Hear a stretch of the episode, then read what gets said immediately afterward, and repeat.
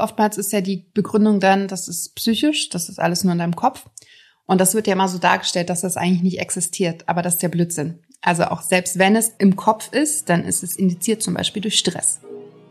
Hallo zusammen und ganz herzlich willkommen zu einer neuen Folge Talking Brains, deinem Podcast zum Thema Wohlbefinden und Performance. Vielleicht hat es der ein oder andere schon mitbekommen, denn aktuell dreht sich bei Brain Effect alles ums Thema Stress reduzieren. Wir wollen gemeinsam mit euch in das neue Jahr 2021 starten und dem Stress den Kampf ansagen. Die aktuelle Situation stellt jeden von uns vor eine unfassbare Herausforderung und so einige Veränderungen im alltäglichen Leben. Das kostet Nerven, braucht viel Kraft und schraubt das Stresslevel ordentlich hoch. Was wir nicht wissen ist, wie lange diese Ausnahmesituation weiterhin andauern wird. Was wir allerdings tun können, ist gemeinsam gegen den Stress vorgehen und uns stärken. Dazu gehören Bewusstsein schaffen, aufklären über das Thema und auf dem Weg aus dem Stress unterstützen und begleiten. Darum habe ich mir heute die liebe Hanna eingeladen. Sie ist Ernährungscoach, Autorin und Podcasterin und kennt sich mit dem Thema Darmgesundheit oder auch Darmbalance bestens aus.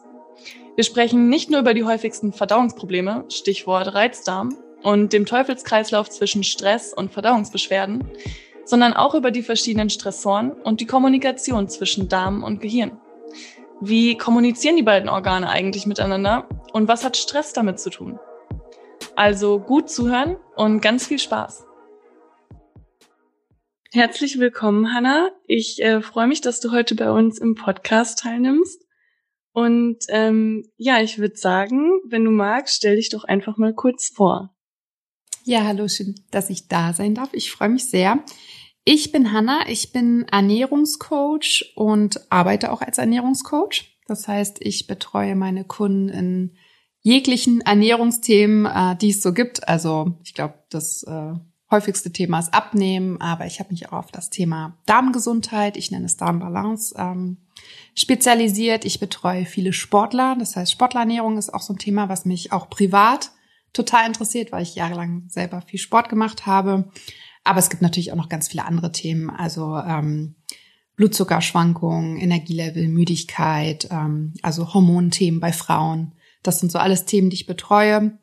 Ähm, genau, das mache ich im Coaching. Ansonsten gebe ich gerne auch Workshops oder Fortbildungen. Ich ähm, bin relativ aktiv auf Instagram. Mhm. Genau, das ist so erstmal so das, was man über mich wissen sollte. Aber dann bist du ja schon ziemlich breit aufgestellt, ne? Also alleine schon der Bereich Hormone und dann der Bereich Diäten könnten ja quasi auch für sich stehen. Also wie, ähm, wie kam es so zu deinem Interesse an dem Thema und so zu deinem schon relativ breitflächigen Fokus dann? Ja, also auf äh, tatsächlich in den, in den sozialen Medien, auf Instagram bin ich ähm, habe ich mich sehr auf das Thema Darmgesundheit spezialisiert. Mhm. Und das Thema kam so, dass ich einfach jahrelang selber Darmprobleme hatte. Ähm, ich hatte früher mal sehr stark einen aufgeblähten Bauch und ähm, hatte ganz früher auch eine Essstörung. Dadurch kam das natürlich auch zustande und mich hat das immer so genervt und ähm, habe aber ganz lange auch nichts dagegen getan, sondern habe das so hingenommen, bis ich mir irgendwann gesagt habe, okay, das ist halt nicht normal, ähm, immer einen aufgeblähten Bauch zu haben ähm, regelmäßig Krämpfe zu haben und bin dann tatsächlich auch zur Heilpraktikerin damals gegangen und ähm, die hat den Darm mit mir wieder aufgebaut und seitdem habe ich viel, viel weniger Probleme gehabt und im Zuge dessen habe ich ähm, zum Beispiel auch ähm, Lebensmittelreaktionstest gemacht und habe einfach herausgefunden, dass bestimmte Lebensmittel einfach nicht vertrage. Und dadurch ist es natürlich auch besser geworden.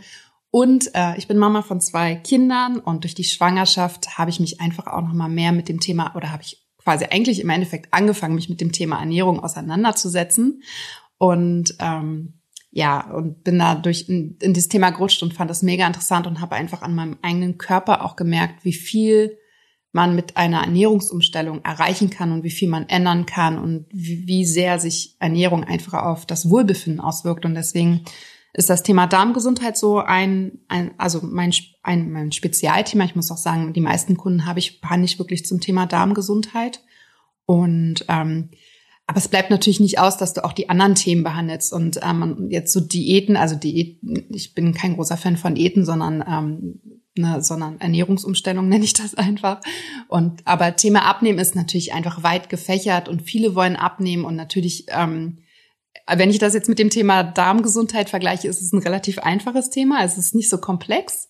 Ähm, es ist ähm, in dem Sinne schwierig, weil man halt einfach, weil die Kunden dranbleiben müssen. Ne? Also das ist halt so, das ist nicht so einfach umzusetzen. Aber genau, und Hormone kommt natürlich, ich bin selber eine Frau, ähm, wir Frauen haben Zyklus und es gibt einfach wirklich viele Frauen, die Zyklusprobleme haben und ganz oft hängt ja auch alles miteinander zusammen. Also man muss ja auch sagen, ich sage immer, der Körper ist ein komplettes System und das eine beeinflusst das andere. Und ähm, oftmals ist es so, dass wenn Hormonprobleme bestehen oder Darmprobleme bestehen, besteht auch das andere. Oftmals ist die Schilddrüse noch spielt noch eine Rolle oder die Nebenniere bei Stress. Also es hängt irgendwie alles zusammen.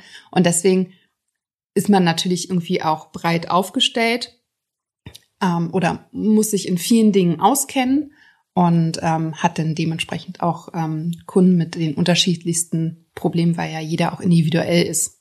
Also von daher, ja. Ja, ja, das stimmt auf jeden Fall, dass äh, der Körper da, dass man Hormone nicht abkapseln kann von der Verdauung. Ähm, genau. Und dass es da sicherlich hilfreich ist, wenn man auch quasi ganzheitlich beraten werden kann. Ähm, und wie war das für dich? Also wie ging der Weg so in Richtung Coaching? Weil es gibt ja quasi auch andere Möglichkeiten, dass man sagt, ähm, man macht jetzt quasi seinen Ernährungsberater und geht aber nicht so in diese Richtung, dass man wirklich Leute coachen möchte, sondern man berät quasi einmal und ähm, begleitet die Leute aber größtenteils dann nicht mehr auf deren Weg. Also Coaching habe ich jetzt immer so verstanden, dass es ja schon so ist, dass du quasi wie so ein wöchentliches Programm hast oder die Leute dann auch wirklich von Anfang bis mitten in diesen Weg irgendwie begleitest und auch vielleicht nochmal am Ende irgendwie ein Gespräch mit denen führst und so wirklich denen irgendwie ähm, Tipps und Tricks an die Hand gibst, Ansprechpartner die ganze Zeit bist, also die nicht alleine lässt. Ähm, wie kam das für dich jetzt so quasi, dieser Ansatz ins Coaching oder die dein, ja quasi einfach deine Idee, da ins Coaching zu gehen? Hm.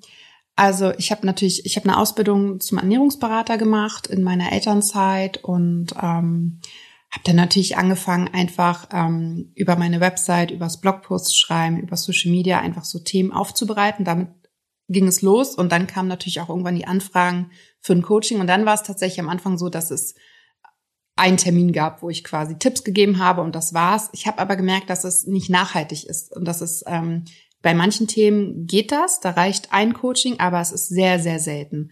Und ich hatte irgendwie nicht so viel davon, weil ich gemerkt habe, okay, ich, wir haben jetzt ein Coaching gemacht und ich will eigentlich wissen, wie es weitergeht. Und ich hatte halt das Bedürfnis, wirklich zu helfen und auch die Veränderung zu sehen. Also einmal einerseits zu sehen, funktioniert das, was wir besprochen haben, weil nicht alles funktioniert ja bei jedem. Ähm, und ich habe gemerkt, ich gehe, bin sehr, sehr individuell, also ich gehe sehr individuell auf meine Kunden ein.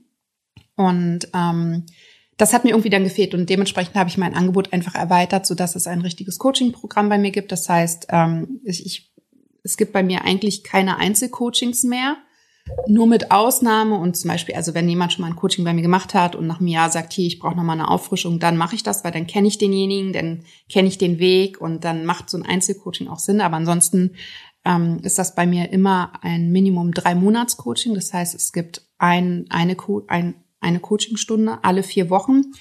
Und zwischendrin gibt es, ähm, kann man zum Beispiel, also da gibt es verschiedene Angebote, aber es gibt zum Beispiel auch WhatsApp-Support bei mir in bestimmten Coaching-Angeboten. Äh, das heißt, ähm, weil ich einfach merke, dass ähm, es gibt auch die Möglichkeit, zum Beispiel alle zwei Wochen Coaching bei mir zu machen. Ja, das gibt ganz verschiedene Möglichkeiten, aber ich habe gemerkt, dass es für die Kunden viel einfacher umzusetzen ist, wenn es ähm, ein regelmäßiges Coaching ist, was mindestens über drei Monate geht, geht auch sechs Monate oder länger natürlich und auch für mich befriedigender, weil ich natürlich auch, also wie gesagt, ich arbeite sehr individuell, ich arbeite ganzheitlich. Das heißt, ich schaue mir auch nicht nur die Ernährung an, sondern ich schaue mir auch das Stresslevel an. Ich schaue mir Blutwerte an, Hormonwerte und so weiter. Ich gucke mir den Lifestyle an, die körperliche Bewegung, also das heißt ähm, Sport und so weiter. Und ich schaue mir alles zusammen an, weil alles natürlich zusammen auf den Körper wirkt.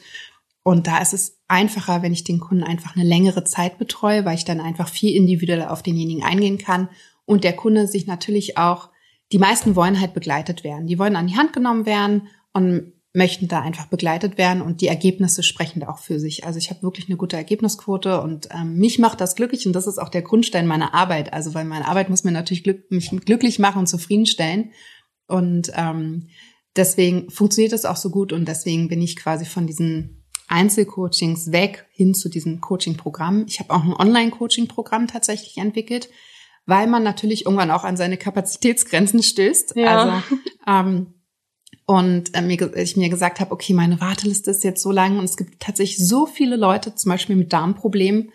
Und ich würde gern mehr Leuten helfen und deswegen habe ich ein Online-Coaching-Programm entwickelt. Das geht auch über drei Monate. Das hat sechs Module und da ist einfach mein komplettes Wissen drin innerhalb von einem Online-Programm, wo man auch alle zwei Wochen tatsächlich mit mir in so einer Q&A Live-Fragerunde online sprechen kann.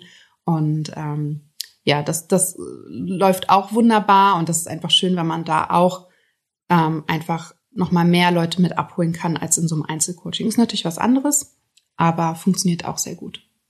Ich denke, das ist natürlich auch weitaus realistischer. Also, dass man, ähm, wenn man Menschen da wirklich irgendwie ganzheitlich beraten möchte, dass man dann auch in viele verschiedene Lebensbereiche schauen muss, weil es besteht halt meist nicht nur aus dem Essen oder nicht nur aus dem Schlafrhythmus, sondern einfach genau, was mache ich tagsüber, was habe ich für einen Lifestyle, was ist mir wichtig, ähm, was mache ja. ich beruflich. Also da kann ich das schon voll und ganz verstehen und finde auch, dass es einfach mehr Sinn macht, jemanden da über längere Zeit zu begleiten.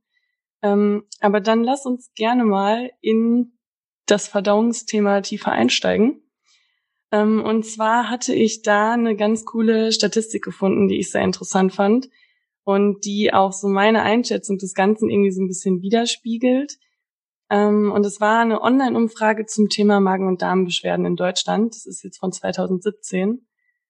Ähm, man muss dazu sagen, dass die Voraussetzung für die Befragten war, dass sie mindestens einmal im Monat unter Magen-Darm-Beschwerden leiden. Das war natürlich alles unter eigener Angabe. Und da war es jetzt so, dass ähm, das häufigst genannte Symptom erstmal Blähungen waren. Also das lag bei Frauen über 50 Prozent und bei Männern knapp unter 50 Prozent. Ähm, und dann direkt gefolgt von Durchfall. Und das war nicht viel weniger. Also das waren knapp 50 Prozent für Frauen und Männer. Ähm, und bei allen anderen Symptomen, also sowas wie Völlegefühl, Übelkeit, Verstopfung und Reizdarm, ähm, war es immer so, dass die Frauen deutlich über den Männern lagen. Also deutlich mehr Frauen waren betroffen. Also das war immer ein Abstand von acht bis zehn Prozent. Und ich finde, das ist halt oftmals so, dass ich das auch genauso mitbekomme. Dass vor allem jetzt im Freundeskreis ähm, die Mädels einfach sagen, sie haben super Probleme mit solchen Sachen wie Völlegefühl oder auch Reizdarm und Verstopfung und äh, die Männer irgendwie einfach immer so nach dem Motto sagen, nö, ich weiß jetzt nicht, also habe ich irgendwie keine Probleme mit und ähm, kenne ich jetzt auch nicht so wirklich.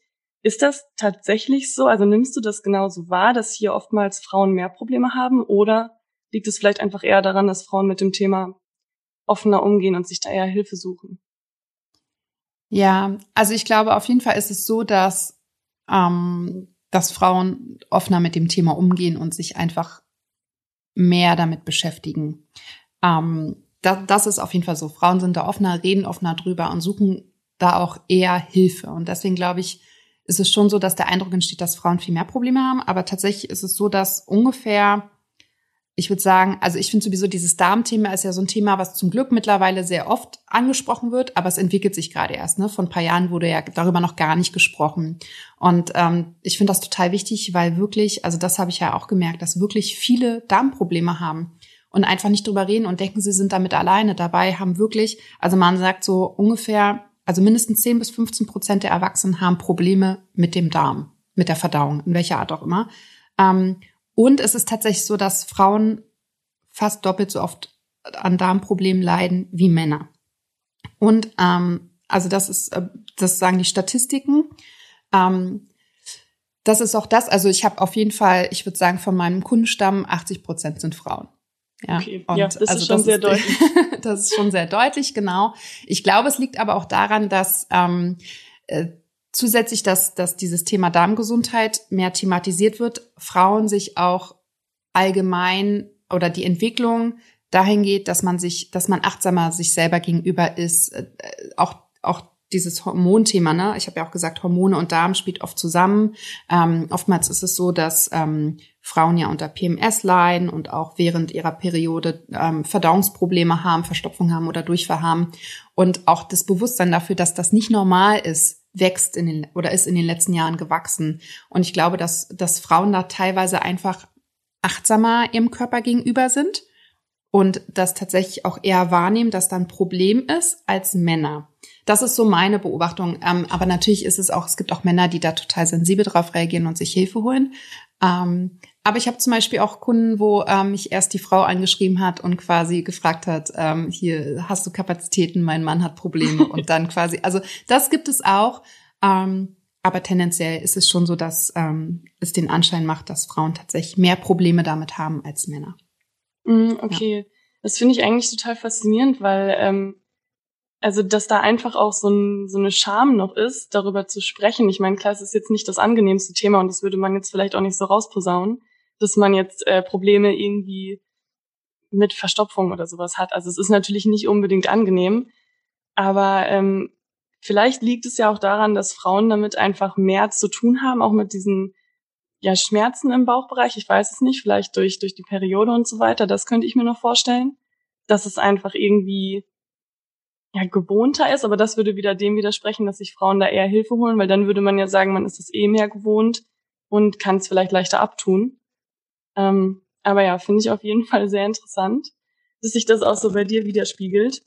Hm. Ähm, ja, und äh, dann hätte ich, also hätte ich mich auch noch gefragt, ob denn überhaupt die meisten wissen, also ich finde halt auch Umfrage schön und gut, aber das sind ja alles eigene Angaben. Und wenn mich jetzt jemand fragt, hast oder leidest du an einem Reizdarm, ähm, dann wüsste ich jetzt gar nicht so richtig ad hoc, was ich darauf antworten soll, weil Reizdarm ist einfach so ein breit gefasster Begriff und beinhaltet irgendwie alles. Also ob ich jetzt an Verstopfung leide, ob ich jetzt vielleicht auch an Durchfall leide, das ist ja, das umfasst, ist ja irgendwie allumfassend und ähm, ja, wissen da überhaupt die meisten, wenn man davon spricht, was das genau ist? Oder gibt es da überhaupt eine einheitliche Definition, was das ist? Ja, also ich glaube, ich, ich würde sagen, die meisten wissen nicht, was es ist. Wenn jetzt jemand mhm. einfach nur regelmäßig, also jemand, der sich noch nicht wirklich mit dem Thema Darmgesundheit und Darmprobleme wirklich äh, tiefgreifend beschäftigt hat, glaube ich, der hat das Wort vielleicht schon mal gehört, aber kann sich darunter nichts vorstellen, so richtig, ja. was es denn richtig bedeutet. Es ist tatsächlich auch schwierig, weil Reizdarm ja eine Ausschlussdiagnose ist. Das heißt, die wird ja dann gestellt, also jemand hat Darmprobleme, Verstopfung, Durchfall, Krämpfe, was auch immer, Blähbauch, Blähungen geht zum Arzt und dann ist es ja so, dass ähm, der Arzt erstmal alle möglichen Tests machen sollte, um bestimmte Krankheiten, Entzündungen, ähm, Dysbalancen der Darmbakterien auszuschließen. Und Reizdarm wird dann diagnostiziert, wenn man wirklich gesundheitlich gesehen nichts finden konnte. Also wenn keine, wenn eine Darmspiegelung nichts dagegen hat, eine Magenspiegelung nichts dagegen hat, die Blutwerte nichts gezeigt haben, es keine Dysbiose vorliegt, keine keine Ahnung, keine Dünndarmfehlbesiedlung und so weiter. Also wenn wirklich kein Grund da liegt, dann wird Reizdarm diagnostiziert und auch dann, also äh, Reizdarm kann auch nur dann diagnostiziert werden, wenn man wirklich chronisch, also länger als drei Monate lang Beschwerden hat. Dann ist ein Reizdarm. Und wie du halt schon gesagt hast, Reizdarm ist ein weiter Begriff. Also es kann Durchfall betreffen, es kann Verstopfung betreffen, es kann Blähbauch, Blähungen, es kann Völlegefühl, es kann Aufstoßen sein, es kann ähm, Krämpfe sein, ja, also Bauchkrämpfe. Es kann wirklich alles sein. Und ähm, ich glaube, deswegen haben viele keine Vorstellung davon, weil es einfach, ja, bei den meisten Krankheiten hast du ja, das sind die Symptome, das ist die Ursache und das ist die Krankheit. Das ist halt bei Reizdarm nicht der Fall, sondern es ist halt ein, ein Begriff für etwas, was nicht definiert werden konnte als Krankheitsbild. So richtig. Und wenn man halt nichts findet, dann hat man Reizdarm. Was ähm, auch schwierig ist aus meiner Sicht, weil ich natürlich, also ich, ich arbeite sehr gerne mit Ärzten zusammen und ich schicke meine Kunden auch immer gerne zu Ärzten. Allerdings gibt es auch da oft einfach Ärzte, die sich mit dem Thema nicht allumfassend auskennen und einfach nicht alles Mögliche ausschließen und dann sehr schnell einen Reizdarm diagnostizieren und sich und die Patienten halt einfach damit alleine lassen. Ja, das muss man auch sagen. Also ich glaube auch, dass sehr oft einfach ein Reizdarm diagnostiziert wird, wo keiner ist, sondern wo es wirklich eine Ursache gibt, die einfach aber nicht herausgefunden wurde. Ja, ja, doch, das glaube ich auch. Also das ähm, war tatsächlich bei mir damals nämlich auch so, dass es relativ schnell die Diagnose gestellt wurde und auch nachdem du gerade die ganzen einzelnen Untersuchungen, äh, äh die ganzen einzelnen äh, Begriffe mhm. oder Untersuchungen aufgelistet hast, die eigentlich davor erfolgen müssen. Also davon habe ich nicht mal die Hälfte durchlaufen. Ja. Ähm, und das finde ich halt auch sehr schwierig, weil wie du schon sagst, alleine lassen trifft es ganz gut, weil ich hätte mich jetzt auch gefragt, wenn das ein Begriff ist, oder eine Diagnose, die man quasi dann äußert und ähm, die dem Patienten quasi ähm, dann an die Hand gegeben wird, wenn gesagt wird, es kann nichts anderes irgendwie im Darm- oder Magenbereich krankheitstechnisch gefunden werden, für das man ja vielleicht auch dann einen Behandlungsvorschlag hätte. Gibt es denn dann überhaupt auch eine oder mehrere Behandlungsansätze beim Reizdarm? Ja, also oftmals ist ja die Begründung dann, das ist psychisch, das ist alles nur in deinem Kopf. Und das wird ja immer so dargestellt, dass das eigentlich nicht existiert. Aber das ist der Blödsinn. Also auch selbst wenn es durch im Kopf ist, dann ist es indiziert zum Beispiel durch Stress. Und es gibt den, ähm, es gibt den Reizdarm aufgrund von Stress. Also Stress hat einen Einfluss auf unsere Verdauung, bei dem einen mehr, bei dem anderen weniger und dadurch kann ein Reizdarm entstehen, wenn dieser chronische Stress entsteht. Ne? Das finde ich schon mal so das Erste. Und ja, ähm, ganz oft ist es auch so, dass tatsächlich eine Dünndarmfehlbesiedlung, das heißt, ähm, wir haben ja eine Darmflora, wir haben Darmbakterien, die sitzen vor allem im Dickdarm und gehören nicht in den Dünndarm. Der Dünndarm ist dafür da, dass er Nährstoffe aufnimmt und ähm, der Dickdarm ist dann im Endeffekt dafür da, die Reste zu bekommen. Dort holen sich die Darmbakterien nochmal das, was sie brauchen und dann geht es äh, um die Ausscheidung. Und wenn aber durch irgendeine Ursache Bakterien in Dünndarm gelandet sind, dann kommt es, dann nennt man das Dünndarmfehlbesiedlung, das nennt man SIBO, S-I-B-O. Und das führt dann nämlich zu diesem Blähbauch oder zu dem, ähm, ja, Blähung eher selten, weil die Gase nicht abgehen können, aber auch zu dem Völlegefühl, zum Aufstoßen und so weiter. Und ganz oft ist es tatsächlich so, dass ein Reizdarm diagnostiziert wird, obwohl es eine SIBO ist, also eine Dünndarmfehlbesiedlung zum Beispiel. Und mit dieser Dünndarmfehlbesiedlung kennen sich zum Beispiel ganz viele Ärzte nicht aus, muss man tatsächlich sagen. Man muss aber auch dazu sagen, wenn man zu einem Allgemeinmediziner geht, es ist natürlich auch für die Mediziner super schwierig. Also ein Allgemeinmediziner, ja, der Hausarzt muss sich ja mit so vielen Themen auseinandersetzen und kennen. Das ist eigentlich fast gar nicht möglich. Das heißt, man muss da auch ein bisschen gucken und schauen, dass man an den richtigen Arzt gerät und vielleicht auch ein bisschen selber forscht und einfach, manchmal muss man Glück haben, dass man einfach einen Arzt erwischt, der sich selber für dieses Thema interessiert und äh, da gerne was macht. Oder man muss halt einfach auch sich den richtigen Arzt suchen. Ähm, ich finde es immer schwer zu sagen, also dieses Ärzte-Bashing, da bin ich kein Fan von, weil man kann auch nicht erwarten, dass es sind halt auch nur Menschen. Ne? Und im Studium hat das Thema Darm halt nicht so einen Riesenstellenwert. Ne? Das, da gibt es halt eher diese Krankheit, muss man auch dazu sagen. Ähm, das heißt, ich finde es auch immer wichtig, dass man natürlich zum Arzt geht und sich Hilfe holt, aber auch so ein bisschen die Verantwortung bei sich lässt und sich da auch wirklich beliest und vielleicht auch mal erkundigt, was kann es da noch sein und den Arzt auch wirklich darauf anspricht oder noch eine, sich eine zweite Meinung einholt. Aber jetzt bin ich ein bisschen abgedriftet. Also eine Möglichkeit bei Reizdarm ist ähm, die äh, FODMAP-Ernährung. Ähm, und die hilft nämlich auch bei SIBO. Das heißt, das sind ähm, Zuckermoleküle, die vermieden werden, die nämlich dazu führen, also das ähm, sind quasi, die Bakterien ernähren sich davon und wenn die Bakterien sich ähm, Dünndarm davon ernähren, dann fermentieren sie dieses, diese Moleküle und das führt halt zu diesen Blähungen oder, oder zu diesem Blähbauch. Und ähm, wenn man quasi das vermeidet in der Ernährung, dann äh, kann es zu einer Linderung kommen.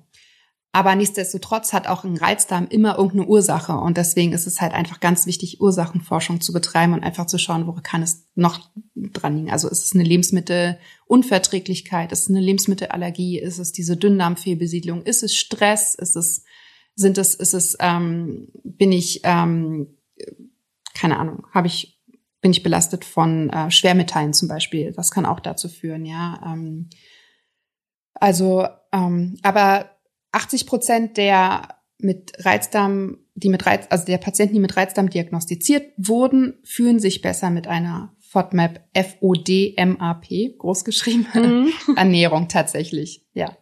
Okay, so. ja. Stichwort Stress.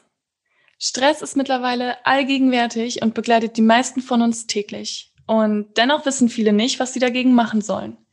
Neben tollen Online-Coaches hat sich Brain Effect darauf spezialisiert, Produkte zu entwerfen, die jeden von uns mit den nötigen Nährstoffen und den passenden Vitaminen versorgen, um uns wohlzufühlen und das Beste aus uns rauszuholen.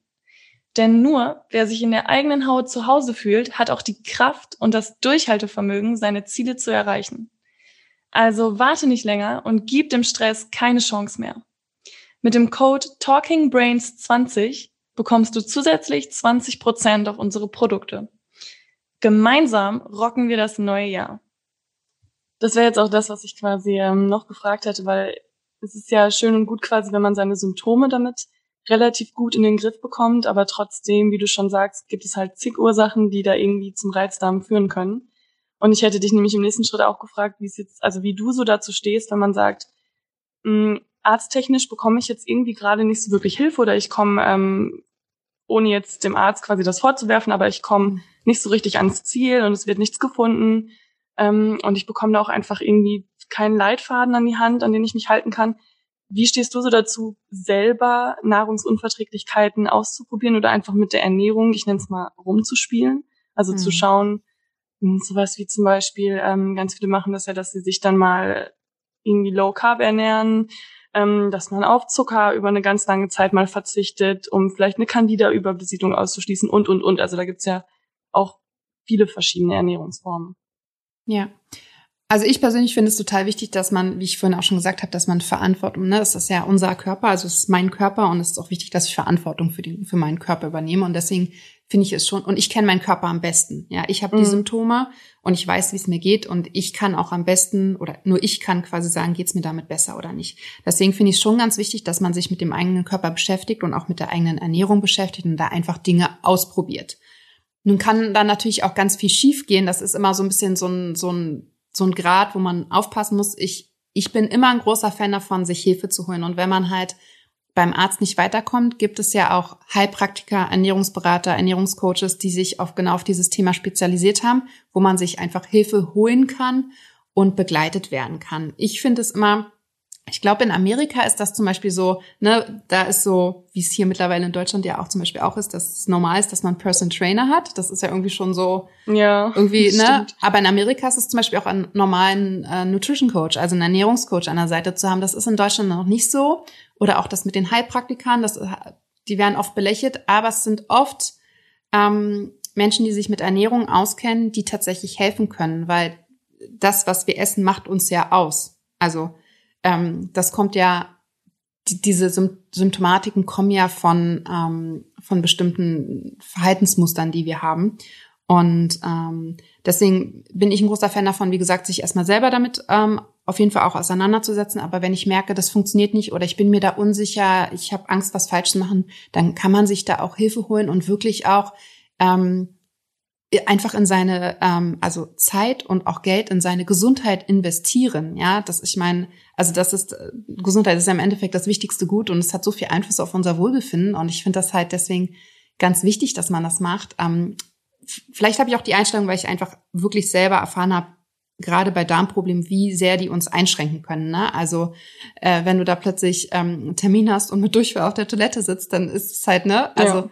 Definitiv. Was sollst du machen, ne? Oder Krämpfe hast oder dauernd diesen Blähbauch hast. Also ich wurde zum Beispiel auch damals, ich war noch relativ jung, Anfang 20, ich wurde immer darauf angesprochen, ob ich schwanger bin. Und ich fand das irgendwann so belastend. Ja. ja. Und das war dann auch irgendwann so der Punkt, wo ich da gesagt habe, okay, ich muss dagegen was machen. Und das, ähm, ja, deswegen finde ich das ganz wichtig, dass man sich einfach um sich selber und um seine Gesundheit kümmert und da einfach auch wirklich aktiv ist und ähm, klar, es gibt auch viele, die sagen, ich habe schlechte Erfahrungen gemacht und ja, es muss halt auch, ich nenne es jetzt mal Oberbegriff Therapeut, der richtige Therapeut für einen sein. Ja, also es muss der richtige Mensch sein und da muss man manchmal ein bisschen suchen und das ist natürlich anstrengend, aber jeder findet eine Lösung am Ende. Der Meinung bin ich und ich handhabe das zum Beispiel so, dass ich ein Erstgespräch mit meinen Kunden führe und schaue, ob es passt ja, ich gucke, was die für Probleme haben, ob ich wirklich helfen kann, da bin ich auch ganz ehrlich. Und ich gucke auch, ob es menschlich passt, weil ich finde es immer ganz wichtig, weil so ein Coaching oder auch, ne, wenn man beim Heilpraktiker ist und gerade über so Darm und sowas spricht und Verdauung spricht, das ist ein Vertrauensverhältnis oder auch über Hormone oder ne, welches Thema auch immer. Es ist ein Vertrauensverhältnis und ich muss mich wohlfühlen als Kunde. Und ähm, das finde ich halt auch ganz wichtig, dass man einfach wirklich auch ehrlich ist und sagt, irgendwie, ich habe das Gefühl, es passt nicht so zwischen uns beiden. Ähm, weil wenn es nicht passt, dann kann man sich auch nicht richtig öffnen und zusammenarbeiten. Und ähm, das ist auch nochmal so ein Tipp, dass man sich einfach mehrere Leute auch mal anschaut und ins Gespräch geht und schaut, passt das zwischen uns, wie ist dein Coaching-Ansatz?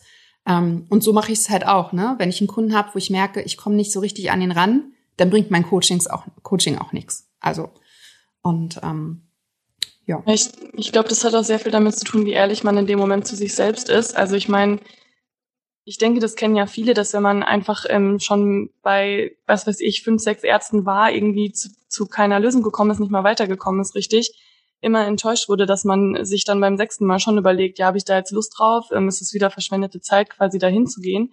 Ich meine, ich denke immer, irgendwo bringt es einen schon ein Stück weiter, weil oftmals auch Begriffe fallen oder Schlüsselwörter genannt werden, mit denen man sich dann näher auseinandersetzen kann. Ähm, mhm. Ähm, das, also die Erfahrung habe ich oftmals gemacht, auch wenn ich mit dem Arzt zum Beispiel dieses Vertrauensverhältnis nicht hatte oder dachte, okay, da muss ich jetzt nicht nochmal hingehen.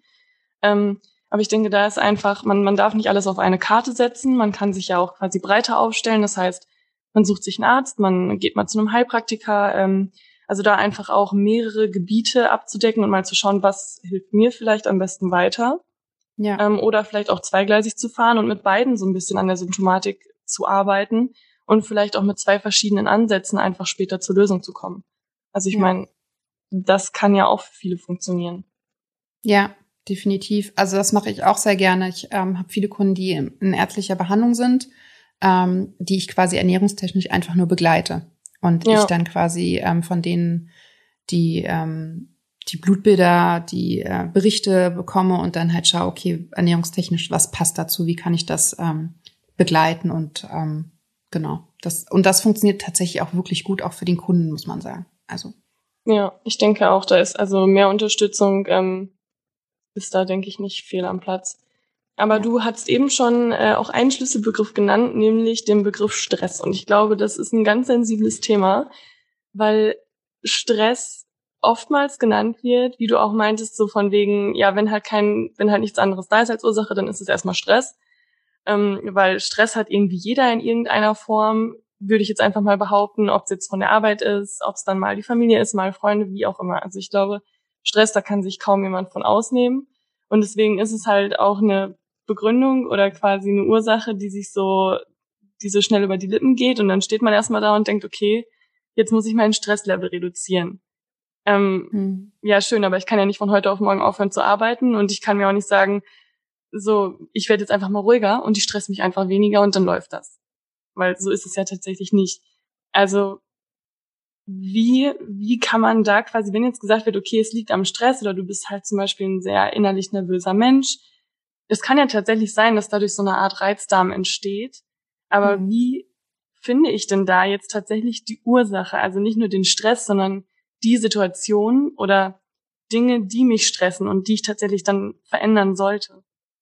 Ja, also erstmal zum Thema Stress und auch Stress und Verdauung. Es ist also, ich glaube, von meinen ganzen Kunden, keine Ahnung, ich habe, sagen wir mal, ich habe, ich glaube, ich habe über 100 Kunden letztes Jahr betreut, ja, ähm, hat vielleicht einer keinen Stress gehabt, dauerhaft. Also Stress ist für mich tatsächlich die Volkskrankheit überhaupt mittlerweile. Wir sind alle gestresst und Stress hat einen enormen Einfluss auf unser Wohlbefinden. Und das ist bei jedem tatsächlich anders, ja. Und äh, bei vielen schlägt es halt auf die Verdauung und es macht es so schwierig, weil natürlich unser Leben, unser heutiges Leben einfach darauf ausgelegt ist, alles muss schnell gehen. Ähm, wir rennen von Termin zu Termin. Wir ähm, sitzen in, in, in ganz vielen Meetings hintereinander. Ähm, es, es gibt Leistungsdruck. Ähm, und wir haben natürlich unseren Lebensstil auch dementsprechend angepasst. Das heißt, ähm, dieses To-Go-Essen, ja, dieses alles To-Go, ist natürlich irgendwie nice, dass man überall, also vor allem in den Großstädten ist das ja so, dass man alles irgendwie unterwegs bekommt. Aber eigentlich ist das total schlecht für unsere Gesundheit, immer on the go zu essen und uns nicht in Ruhe zu ernähren. Ähm, dann gibt es ganz viele, viele Umwelteinflüsse durch die Industrie, die uns natürlich auch beeinflussen und Stress in uns auslösen. Und also Stress ist wirklich ein enormer Faktor und ähm, ich schaue mir, also Stressmanagement als Oberbegriff ist ein ähm, bei mir genau eine eine Achse in meinem Coaching, auch eine wichtige Achse und ähm, ist allerdings auch eine sehr sehr schwierige schwierige Achse, wie du halt gerade gesagt hast. Man kann ja nicht einfach seinen Job kündigen. Ne? Also ne, bei vielen ist es halt der Job, bei vielen ist es aber auch Familie, bei manchen ist es Zeitdruck. Ähm, viele haben einfach Ängste, die so schon durch die Kindheit irgendwie geprägt wurden, Glaubenssätze, die irgendwie Stress in einem auslösen. Also es gibt ja ganz viele verschiedene Stressoren und ich glaube, der erste Schritt, etwas zu ändern oder herauszufinden, was die Ursache ist, ist wirklich achtsamer seinem Körper gegenüber zu sein.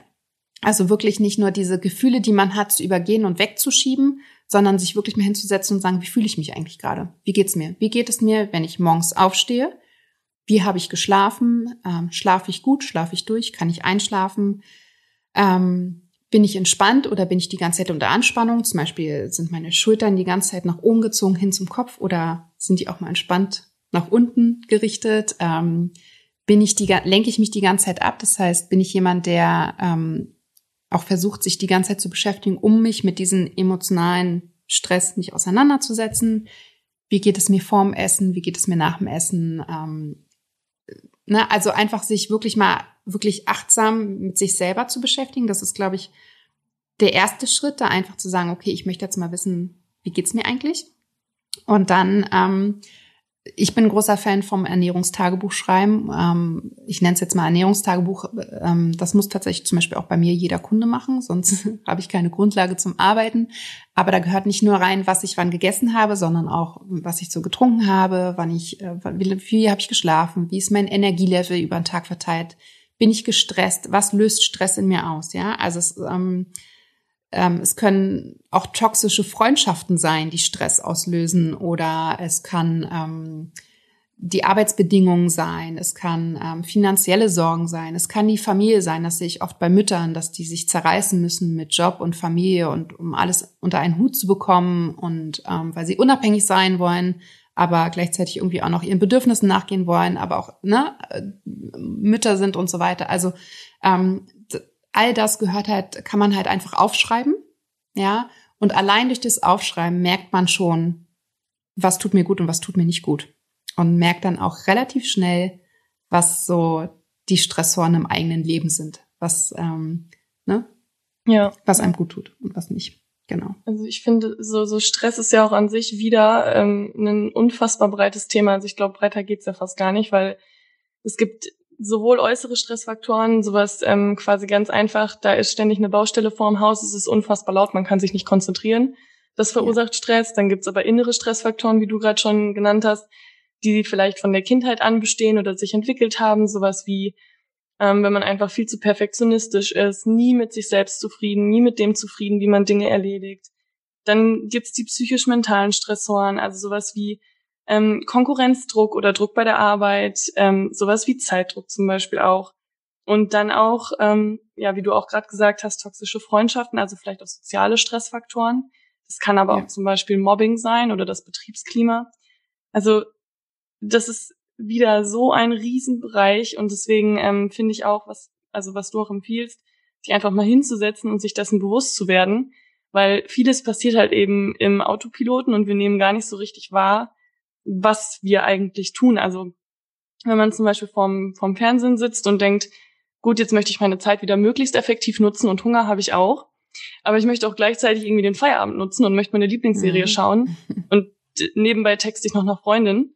Dann sind das halt wieder drei Dinge, die ich gleichzeitig tue. Ähm, und in dem Moment aber bei keiner Sache voll dabei bin und über mich selbst, wie ich mich fühle, denke ich da erst recht nicht nach. Also ja, das, das finde ich, also da denke ich, ist auch sinnvoll, als ersten Schritt sich darauf mehr zu konzentrieren auf jeden Fall. Erfordert natürlich auch wieder ähm, eine gewisse Art von Durchhaltevermögen und man muss sich die Zeit dafür nehmen, definitiv. Ähm, und was ich aber noch extrem interessant fand, ist nämlich genau der Zusammenhang, worüber wir ja heute auch ein bisschen sprechen wollen, zwischen Stress und eben der Verdauung. Und ähm, ja. es gibt so eine Auflistung von häufigen Stressoren, also wieder quasi auch umfragentechnisch, was stresst die Menschen am meisten. Und da ist tatsächlich so an erster Stelle dieser Leistungs- und Termindruck. Ich weiß nicht, ob du das vielleicht auch genauso mhm. wahrnimmst in deinen Coachings, dass das so der häufigste Stressfaktor ist. Ja, also und ich kenne es auch noch früher. Ich habe ähm, ich hab äh, BWL studiert und habe ganz lange ähm, im digitalen Marketing gearbeitet, ein Team geleitet. Ich saß auch zehn Stunden am Tag im Meeting und bin quasi, also das ist dieser Büro, ne, dieser mhm. ähm, Jobstress, wo man halt unter Termindruck leidet und auch Abgaben hat und so weiter. Und dann kommt es ja noch dazu, dass man diesen Freizeitstress hat. Also ja, dann hat man da den Sport, dann hat man da die Verabredung, dann muss man da noch, hat man noch fünf offene WhatsApp-Nachrichten, die man beantworten muss. Also ja, das ist ein großer Faktor, definitiv, ja. Ja. Ja, gut. Und also deswegen das an, an Stelle eins, aber trotzdem finde ich es auch sehr interessant, dass an Stelle fünf zumindest die Darmflora steht also so der fünf häufigsten Stressoren. Und da wiederum ist, glaube ich, erstmal ein Fragezeichen, weil was beeinflusst jetzt was? Also Stress beeinflusst meinen Magen und wenn mein Magen nicht im Gleichgewicht ist, kann das auch wieder zu Stress führen. Ähm, ja. Und da finde ich es auch ganz wichtig, mal einmal quasi so in dieses Thema einzuleiten, dass halt eben der, der Darm an sich auch ein eigenes Nervensystem hat. Ähm, und nämlich hier das enterale Nervensystem. Also das nennt man meist auch Bauchhirn. Das ist Teil des vegetativen Nervensystems. Also das ist das vegetative Nervensystem nennt man auch autonomes Nervensystem und das steuert halt alle lebenswichtigen Funktionen, also sowas wie die Atmung, die Verdauung, den Stoffwechsel, also das, was man sagt, was man nicht bewusst steuern kann. Also ich kann natürlich die Luft anhalten und in dem habe ich das Gefühl, ich steuere meine Atmung, aber an sich tue ich das ja autonom. Ja. Ähm, und hier auch nochmal darauf hinzuweisen, dass es halt quasi zwei Ansatzpunkte gibt, ähm, wie unser Darm ständig mit unserem Hirn kommuniziert. Und das geht halt einmal über Nerven, also dass unser zentrales Nervensystem, nämlich genau das im Hirn und Rückenmark, direkt mit unserem Nervensystem im Darm und im Magen verbunden ist. Und dann kommuniziert unser Hirn und unser Magen gemeinsam durch Botenstoffe, also sogenannte Neurotransmitter. Ähm, hier nochmal, also die häufigsten sind sowas wie Serotonin, also das natürliche Glückshormon, Dopamin, ähm, was ähnlich ist zu Serotonin und auch motivationssteigernd wirken kann. Und was viele vielleicht noch kennen, der Hörer ist GABA, also was eher beruhigend wirkt im Gegensatz zu Adrenalin oder Dopamin. Und durch diese Botenstoffe, was finde ich immer sehr abstrakt klingt oder auch irgendwie surreal, weil das nehmen wir ja gar nicht aktiv wahr in unserem Körper, kann halt eben aber unser Darm mit dem Gehirn permanent kommunizieren. Also zum Beispiel, wenn wir Stress empfinden in unserem Hirn, also ich versuche es jetzt mal, ich weiß, dass es biologisch wahrscheinlich nicht 100% korrekt ist, aber so wie ich das auch verstehe, korrigiere mich bitte gerne, ähm, dass quasi in unserem Hirn, wenn wir Stress empfinden, gleichzeitig ja auch entsprechende Botenstoffe als Informationsweiterleitung oder als Information zu unserem Darm weitergeleitet werden. Ähm, das, was dann letztendlich an unserem Darm passiert, würde ich jetzt mal behaupten, ist ja quasi, dass wir in irgendwo in Alarmbereitschaft sind. Das heißt, zum Beispiel, wenn ich in diesem Moment gleichzeitig nebenbei was essen würde, würde sich mein Darm ja gar nicht 100% auf die Verdauung konzentrieren. Ähm, und dann würde ich sagen, kommt es ja quasi dazu, dass ich hier einfach auch teilweise ähm, ja an Magenproblemen leiden kann durch diesen permanenten Stress oder wenn Stress eben chronisch wird. Ja. Also so, so wäre es zumindest, wie ich es verstehe. Genau, also im Endeffekt kann man eigentlich sagen, dass der Körper kennt nur zwei Zustände in Form von Stress, entweder Stress an oder Stress aus. Also entweder mhm. wir empfinden Stress oder wir empfinden keinen Stress. Und äh, das ist auch gut so, weil Stress ist grundsätzlich erstmal lebensnotwendig. Ja, also ich finde immer ganz wichtig auch zu sagen, dass das gehört zu unserer Entwicklung ähm, dazu, weil wenn, wenn wir ein paar Jahrtausende, Jahrhunderte, Jahre zurückdenken, dann äh, brauchten wir diesen Stressanknopf quasi, um entweder zu jagen oder wegzurennen. Ja, ähm, und das, das ist schon mal ganz wichtig. Stress ist dann halt, deswegen, also Stress ist nicht unbedingt immer was Schlechtes, sondern es gehört zu uns dazu und es ist lebensnotwendig für uns, um bestimmte Situationen zu bewältigen. Aber wenn der Stressanknopf quasi immer an ist, dann ist es halt gesundheitsschädigend. Und ähm, das, was du gerade gesagt hast mit der Ernährung ähm, oder mit der, mit der Verdauung, ist natürlich so, dass ähm, wenn wir Stress bewältigen möchten, brauchen wir Energie. Das heißt, unser Körper schaltet alle nicht lebensnotwendigen Funktionen quasi aus, um diese Energie zu nutzen, um diese Stresssituation zu bewältigen. Ja, das heißt, er fährt auch unsere Verdauung runter, weil Verdauung braucht unheimlich viel Energie. Und ähm, wenn wir, was du halt gerade gesagt hast, wenn wir stressen und gerade was essen, beides gleichzeitig funktioniert nicht. Das heißt, wir werden automatisch in dieser Situation aufhören zu essen, auch keinen Appetit mehr verspüren und der, unser Körper schaltet quasi die Verdauung extrem runter oder sogar ganz aus. Und das kann natürlich, wenn das, wenn man sich jetzt überlegt, da kann ich gleich ja nochmal was zu sagen, was da so im Körper passiert, aber ähm, natürlich zu Verdauungsproblemen führen und zu diesen ganzen Symptomatiken, die wir aufgezählt haben, wie Blähung, Blähbauch, Krämpfe und so weiter und so fort. Ne? Ja. Aber ähm, genau, und ich finde es auch nochmal ganz wichtig zu sagen, ähm, wie du halt schon gesagt hast, es ist, es gibt eine Verbindung zwischen Darm und Hirn und wir haben quasi ein Gehirn, aber du hast ja auch gerade vom Bauchhirn gesprochen. Und äh, das, das ist ja auch, das kam quasi auch erst in den letzten Jahren so zum Vorschein. Ähm, das, deswegen finde ich dieses Darmthema auch so interessant, weil es teilweise echt noch nicht sehr weit erforscht ist. Das heißt, da wird es auch in den nächsten Jahren noch ganz viele Ergebnisse geben. Und im Endeffekt nennt man den Darm, wo halt dieses enterische Nervensystem auch liegt. Das, äh, das liegt in der Darmwand. Ähm, das Bauchhirn oder auch das zweite Gehirn, weil es halt ähnlich komplex von den Nervensträngen aufgebaut ist wie das Gehirn. Und es gibt tatsächlich sogar noch ein drittes Gehirn und das ist das Herz, weil das nämlich auch so komplex aufgebaut ist. Also ganz interessant. Und es ist halt so, dass der Darm mit dem Gehirn unter anderem auch über den Vagusnerv ähm, kommuniziert. Und früher dachte man halt immer so, dass, dass das Gehirn an den Darm kommuniziert. Ne? Also das ist das, was du gerade beschrieben hast, dass wenn wir Stress empfinden, das heißt, der Stressknopf ist an, wir empfinden Stress, es werden Botenstoffe an den Darm gesendet und der verkrampft zum Beispiel. Oder die ähm, Verdauung ähm, wird gestoppt, das heißt, äh, diese Ver äh, Nahrungsreste müssen ausgeschieden werden. Wir haben Durchfall. Ja, also ganz typisch ist eine Prüfungssituation zum Beispiel, um das mal so ein bisschen, ne? Also wer Prüfungsangst hat, kennt vielleicht Magenkrämpfe, Bauchkrämpfe und äh, Durchfall. Das heißt, dass diese Prüfung löst Stress in uns aus. Der Körper ist gerade nicht in der Lage, Verdauungsprozesse fortzufahren. Ähm, vom Gehirn werden diese Botenstoffe, dass Stress da ist, äh, an den Darm gesendet.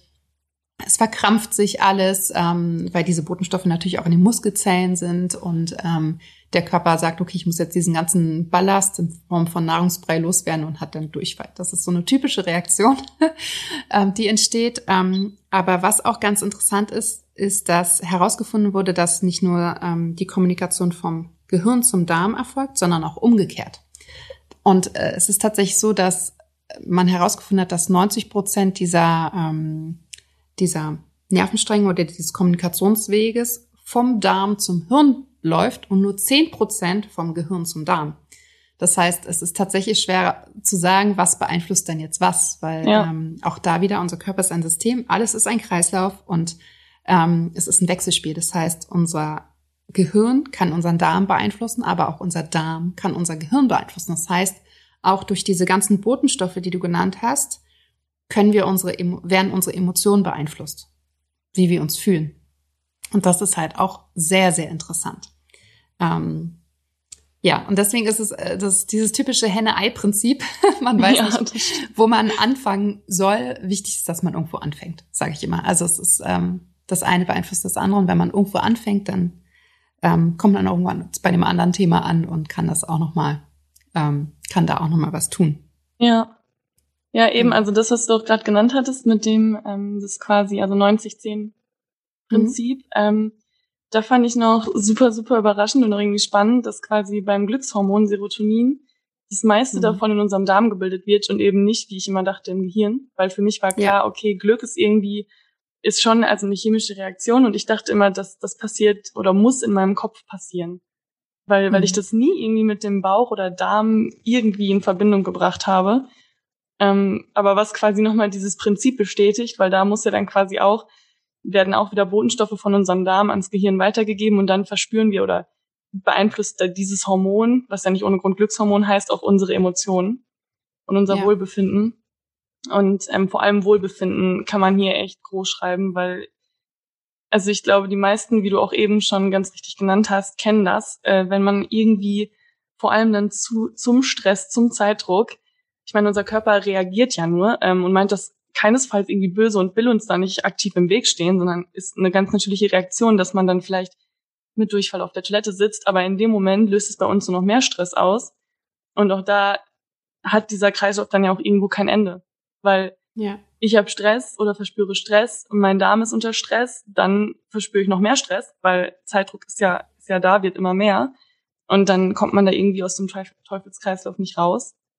Ähm, und würdest du denn jetzt sagen, wenn ich quasi anfange mit dem Ernährungstagebuch und merke, okay, ähm, Stress scheint bei mir schon eine riesengroße Rolle zu spielen, ähm, wie kann ich denn wirklich dann ausmachen oder wie kann ich erstmal irgendetwas in meinem Alltag verändern und weiß auch, was ich verändern muss, um dieses Stresslevel schon mal so ein bisschen runterzufahren, damit es sich halt nicht immer mehr hochschaukelt. Ja, also wie gesagt, der erste Schritt ist, das irgendwie aufzuschreiben. Ja, das kann ein Ernährungstagebuch sein. Ich sage auch immer zu ganz vielen, hol dir ein schönes Büchlein, einen schönen Stift und dann macht das auch Spaß und dann schreibt man quasi einfach täglich auf, ähm, wie es einem so geht, was man gegessen hat, wie man sich vorm Essen gefühlt hat, wie man sich nach dem Essen gefühlt hat. Und man schreibt auch auf, was so Stressoren sind. Also was hat mich gestresst? Hat mich das Meeting gestresst? Hat mich das Telefonat gestresst? Hat mich der die zehn Termine, die ich am Tag hatte, gestresst, ähm, hatte ich irgendwie, ist es Social Media, ja, Instagram, mhm. Äh, ganz typisch, auch gerade bei jungen Menschen, dieses Thema Vergleichen, ja. Ähm, was ist es, was mich stresst? Und dadurch, dass ich es aufschreibe, wird mir das bewusst und dann kann ich mir einfach nochmal eine Liste machen, was sind meine Stressoren? Also was im in meinem Leben führt bei mir zu Stress?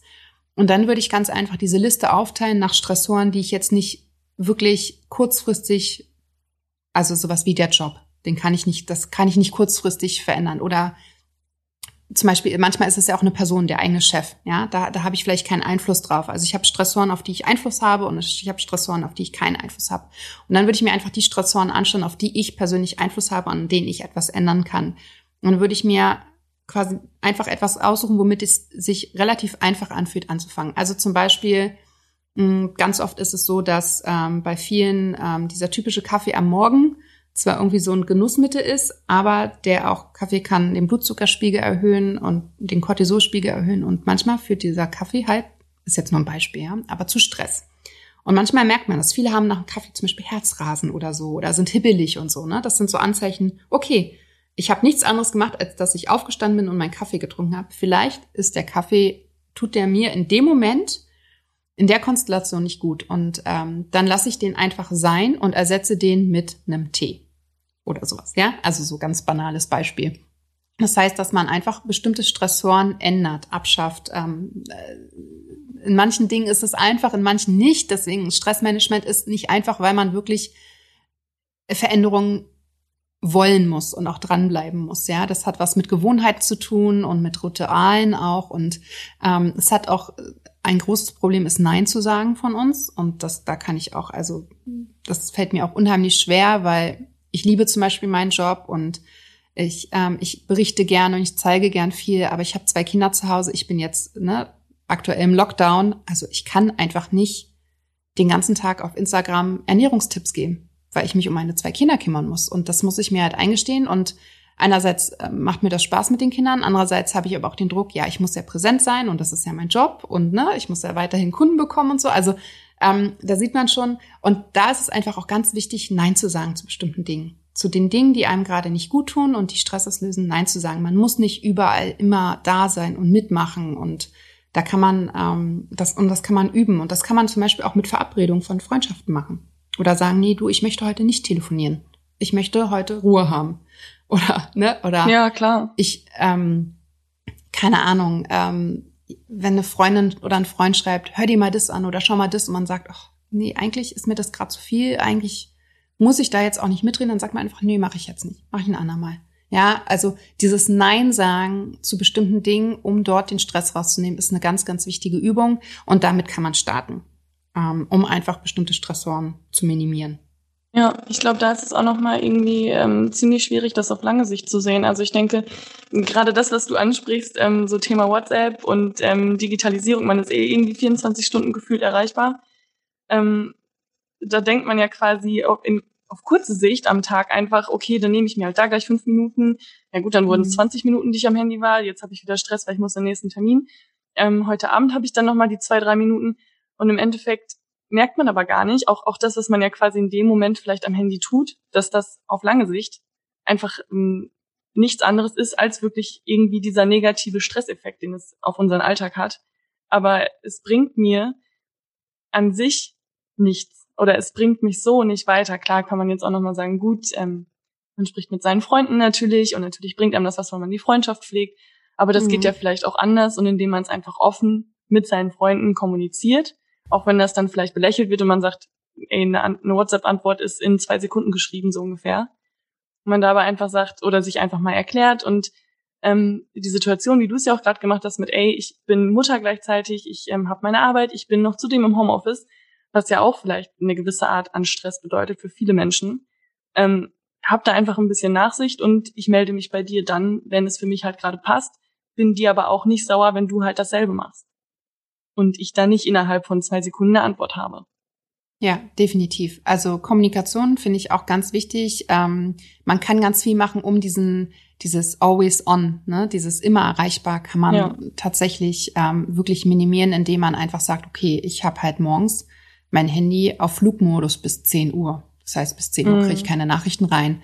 Ich habe, ähm, man kann ja mittlerweile auch so Screentime von bestimmten Apps einstellen. Man kann Benachrichtigungen ausstellen. Ähm, man kann auch, also ich habe auch äh, eine Kollegin slash Freundin, die sagt, okay, ich, ähm, ich mache mein Handy morgens erst um 10 an und ab 8 Uhr ist es aus.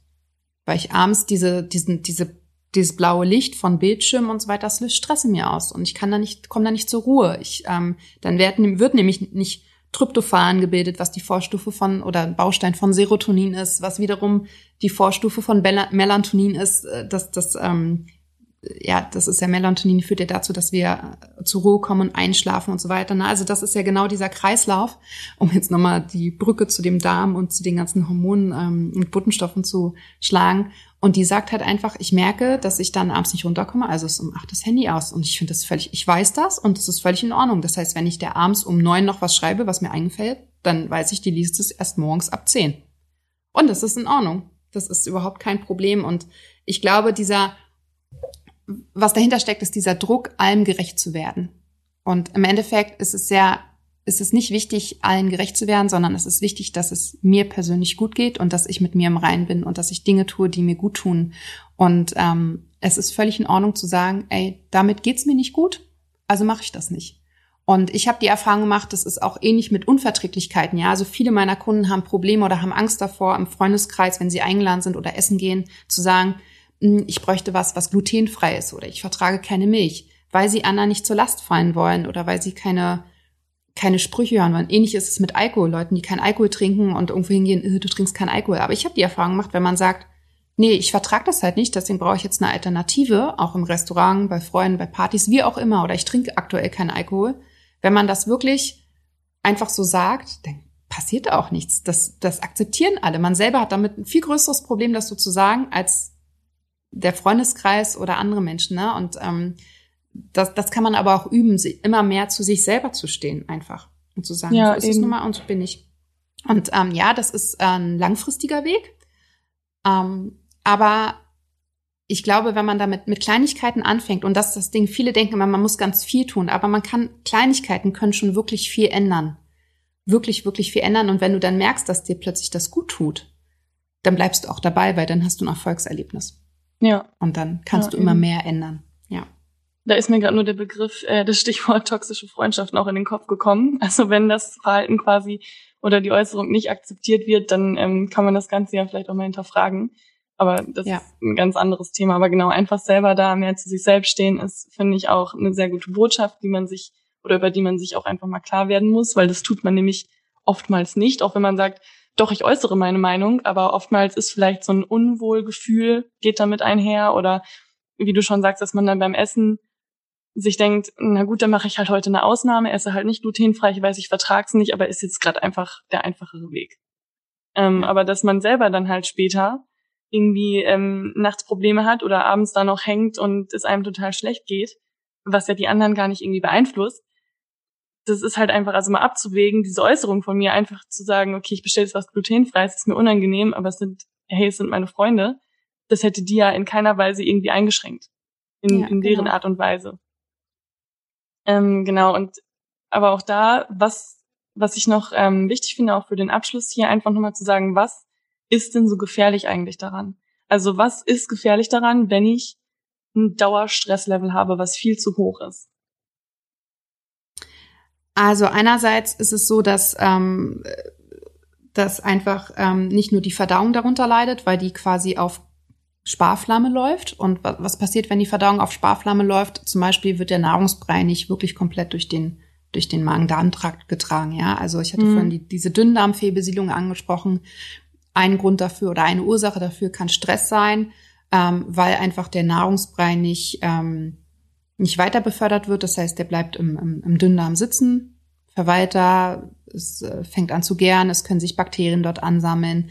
Ähm, genauso ist es zum Beispiel, dass ähm, unser Darm ein, eine Selbstreinigungsfunktion hat. Ja, das heißt, ungefähr 90 Minuten nachdem wir was gegessen haben, fängt wieder so eine ich nenne es jetzt mal Kontraktion an, wo quasi die Nahrungsreste aus den aus dem Darm ähm, quasi ja nach unten getrieben werden und ausgeschieden werden. Und wenn wir aber unter Stress stehen, dann äh, kommt diese Kontraktion, also dieser, man nennt das MMC, das ist so diese Kontraktion, kommt das nicht zustande. Das heißt, es bleiben Nahrungsreste auch wieder am Darm übrig. Das kann zu Entzündungen führen, das kann zu Blähungen führen, weil es einfach gärt. Das kann zu dieser Dünndarmfehlbesiedlung führen. Das ist zum Beispiel ein, ne, also einfach auch zu Bauchkrämpfen führen und so weiter.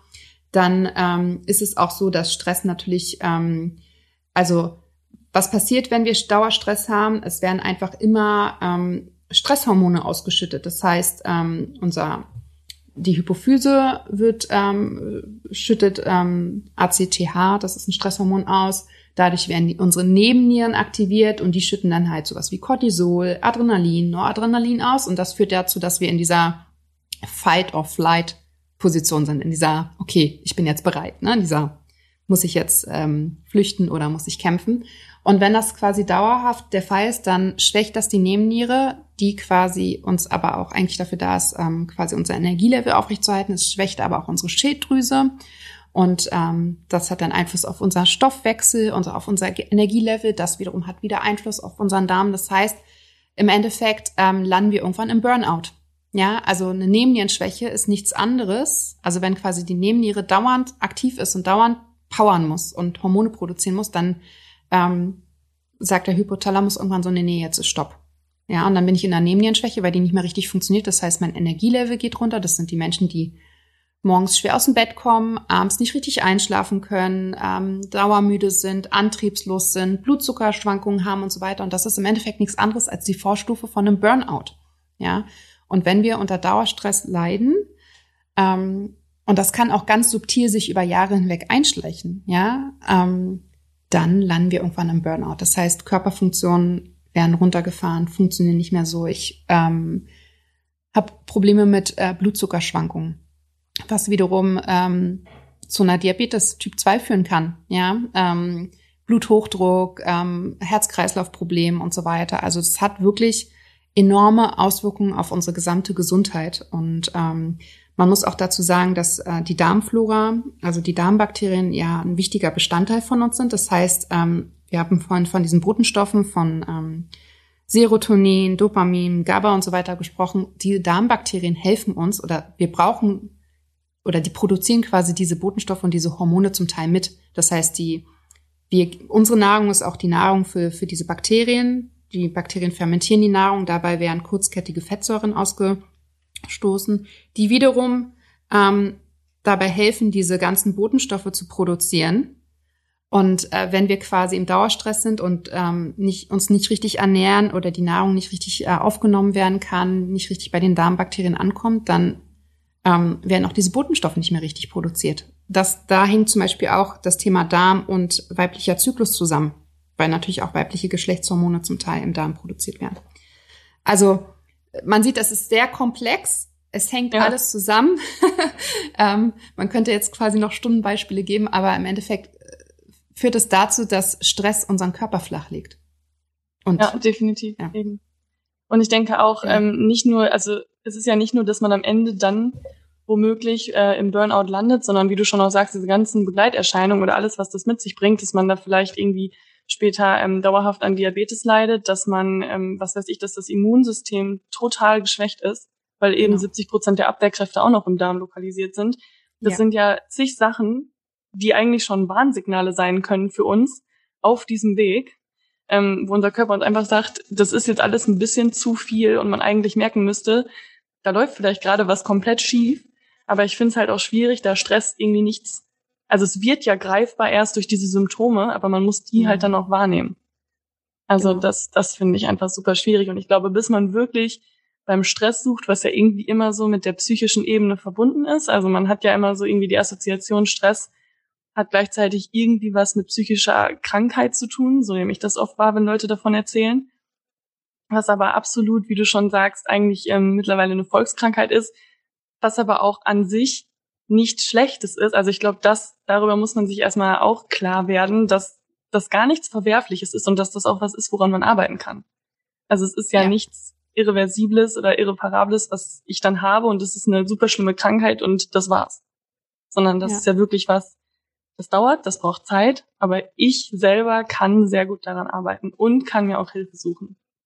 Ja. Ja, und ich finde es auch immer einfacher, präventiv etwas zu machen.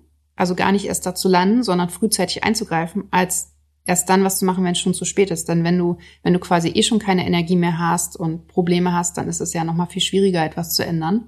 Ja. Also einfach von, vom Energielevel her. Der Leidensdruck ist natürlich größer, aber im Endeffekt ist es viel leichter, präventiv etwas dagegen zu tun und schon frühzeitig einfach auf so ein paar Dinge zu achten. Und ähm, das muss ja auch gar nicht viel sein. Das kann am Tag ein Spaziergang sein. Das kann ähm, äh, eine Yoga-Session, eine Yin-Yoga-Session am Tag von 20 Minuten sein. Das kann ähm, ein Buch lesen sein, ja. Also alles, was einem guten ba ein Bad nehmen, ähm, ja, also einfach abends mal in Ruhe 20 Minuten sitzen, ja, oder ähm, also es sind, äh, können einen Tee trinken, ja, alles, was dich einfach entspannt. Ich bin großer Fan zum Beispiel von ätherischen Ölen.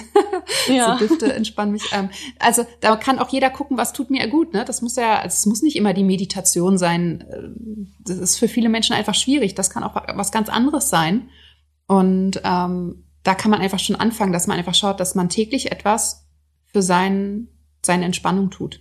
Ja, oder eben, ich meine, wenn man jetzt im Kopf hat, von wegen, ich möchte mich oder ich bin generell schon sehr viel alleine. Es gibt ja auch Menschen, die super entspannen können, wenn sie mit ihrer besten Freundin oder dem besten Freund quatschen. Genau. Das kann es ja auch sein. Also, ja. dass man da einfach sagt, ich möchte jetzt mal richtig runterkommen und dann rufe ich meine beste Freundin an oder lade die zu mir ein und auch da einfach kommunizieren und sagen so, ey, vielleicht geht's dem anderen ja genauso und dann sagt man, man behält es einfach mal bei als irgendwie coole und schöne Routine neben dem Alltag. Ja, ähm, total. Ja, genau. Aber jetzt würde ich auch noch mal ganz gerne auf dein äh, Coaching-Programm zurückkommen.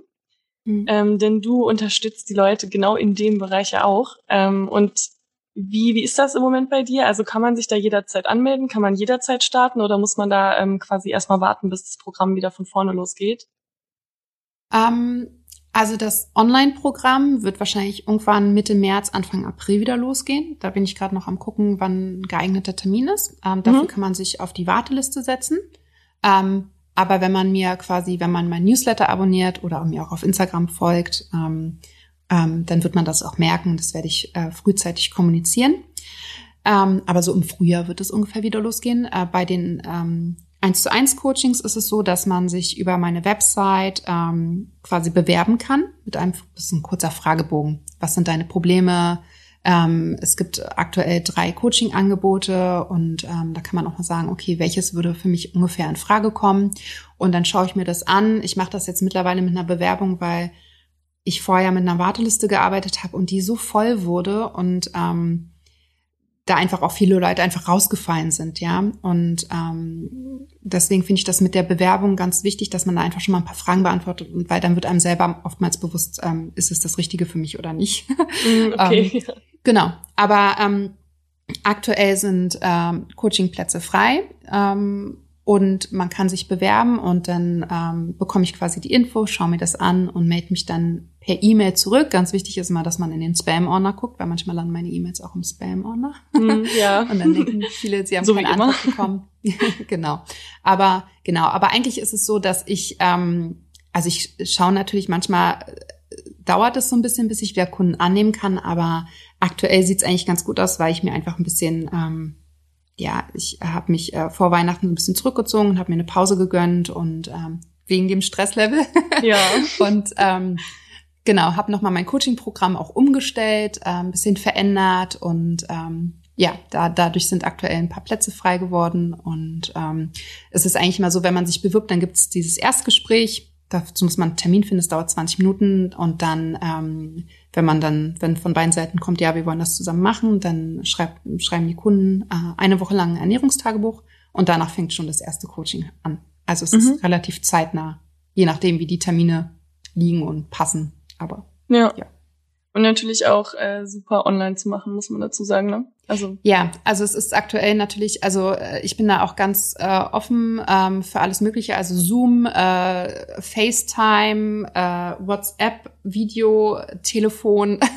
Ja. das ist, äh, hatte ich schon alles. Ähm, keine Ahnung, Google, was auch immer. Ähm, also da gibt es wirklich ganz viele verschiedene Wege, ähm, das Coaching zu machen. Und es, äh, viele denken immer so, das muss irgendwie face-to-face -face sein, aber muss es gar nicht. Also auch Telefon funktioniert wunderbar und total ja. gut. Vor allem kann ja bei einigen wahrscheinlich auch die Hemmschwelle so ein bisschen nehmen. Ist ja, ja, ist ja wahrscheinlich gar nicht so schlecht. Definitiv, genau. ja, dann äh, würde ich an dieser Stelle einfach mal sagen, äh, da das Gespräch schon super lang geworden ist und vollgepackt mit super vielen mega wichtigen Informationen. Ähm, ich danke dir ganz herzlich, dass du heute bei uns im Podcast warst. Ähm, ich finde das Thema, ich finde das Thema alleine schon super, super spannend. Ich finde, du hast den Zuhörern und auch mir so viel mit auf den Weg gegeben. Also vielen Dank dafür.